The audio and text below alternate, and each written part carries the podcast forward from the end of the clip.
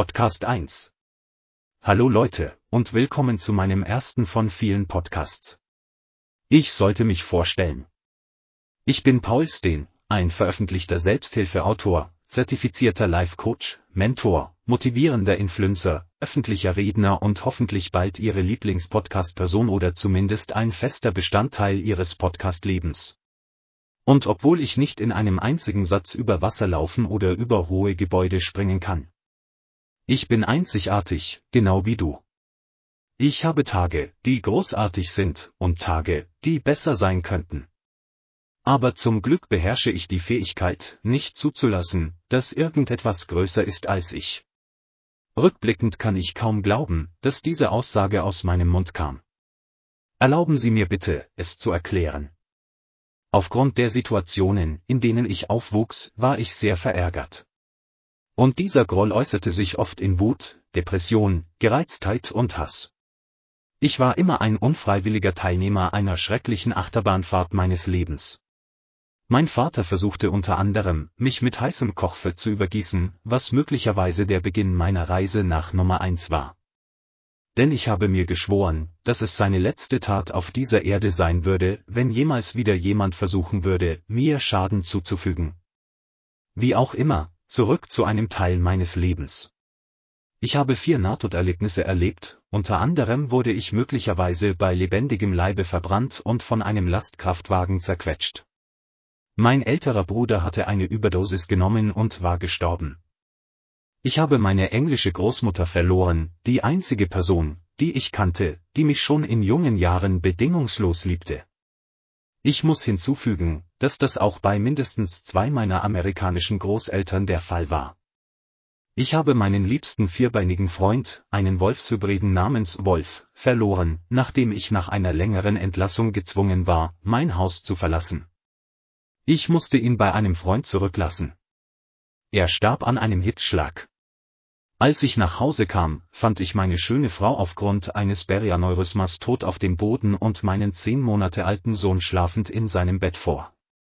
Und dann versuchten meine wundervollen Schwiegereltern alle möglichen Tricks, darunter Lügen, den Diebstahl meines Gehaltschecks und zwei Jahre, in denen sie vor Gericht unter Drogen gesetzt wurden, um meinen Sohn zu stehlen.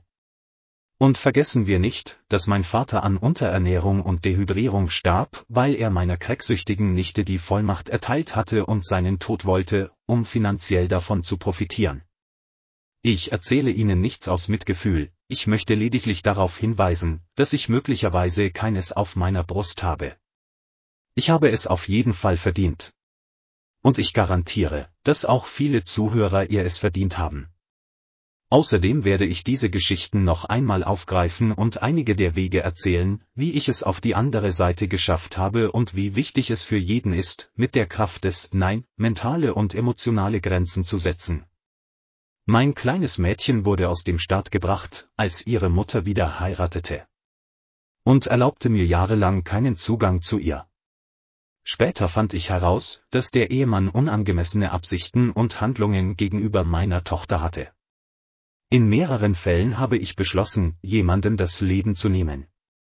Und das Einzige, was mich gerettet hat, war die Gnade Gottes. Und die Erkenntnis, welche Auswirkungen und Konsequenzen das auf meine lieben Kinder haben würde. Und zu guter Letzt, aber sicherlich nicht zuletzt, war die Liebe meines Lebens nicht mehr in meinem Leben. Nein, die Trennung war nicht auf die übliche Unordnung zurückzuführen. Während wir uns als Menschen weiterentwickelten, wuchsen wir auseinander. Wir sind diesem Tag noch nahe. Wir sind weiterhin füreinander da. Das ist alles. Dennoch schätze ich sie immer noch als eine liebe Freundin. Daher ist es wirklich eine unglaubliche Aussage zu hören, dass ich jetzt unberührt und bedeutungsvoller bin als alles, was das Leben mir entgegenwirft und ich lasse nicht zu, dass etwas aus der Vergangenheit etwas anderes als Vergangenheit ist.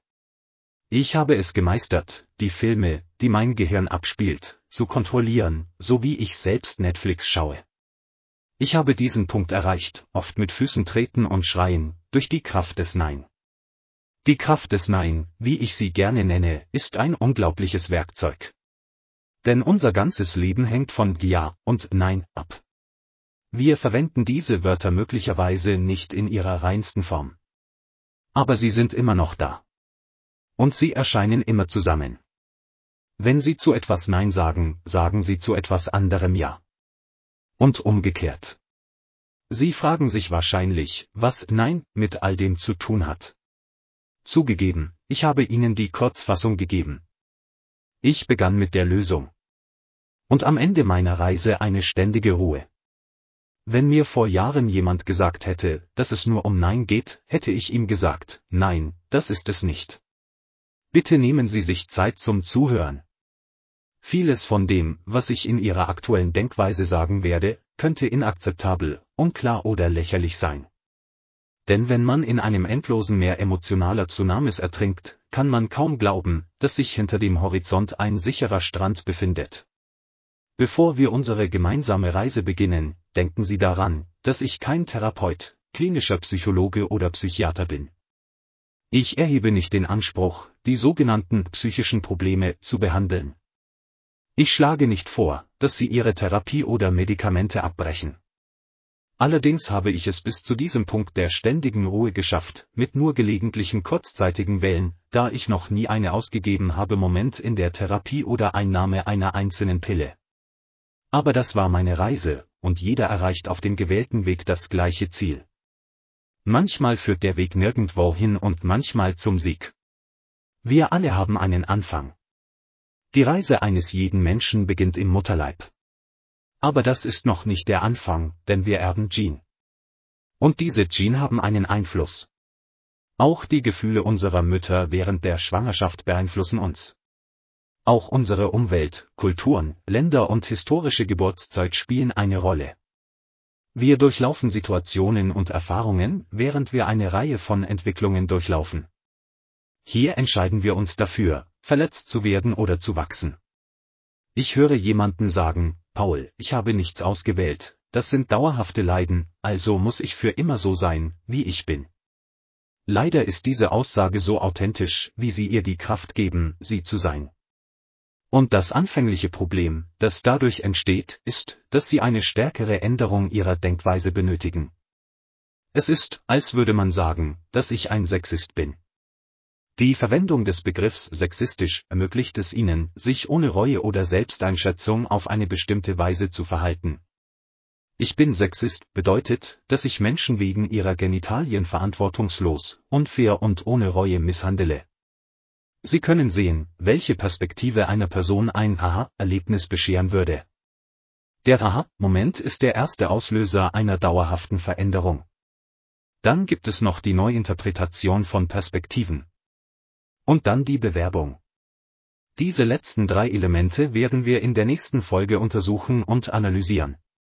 Ich hoffe, Sie haben einen Mehrwert gefunden. Und ich freue mich darauf, es wieder mit Ihnen zu teilen.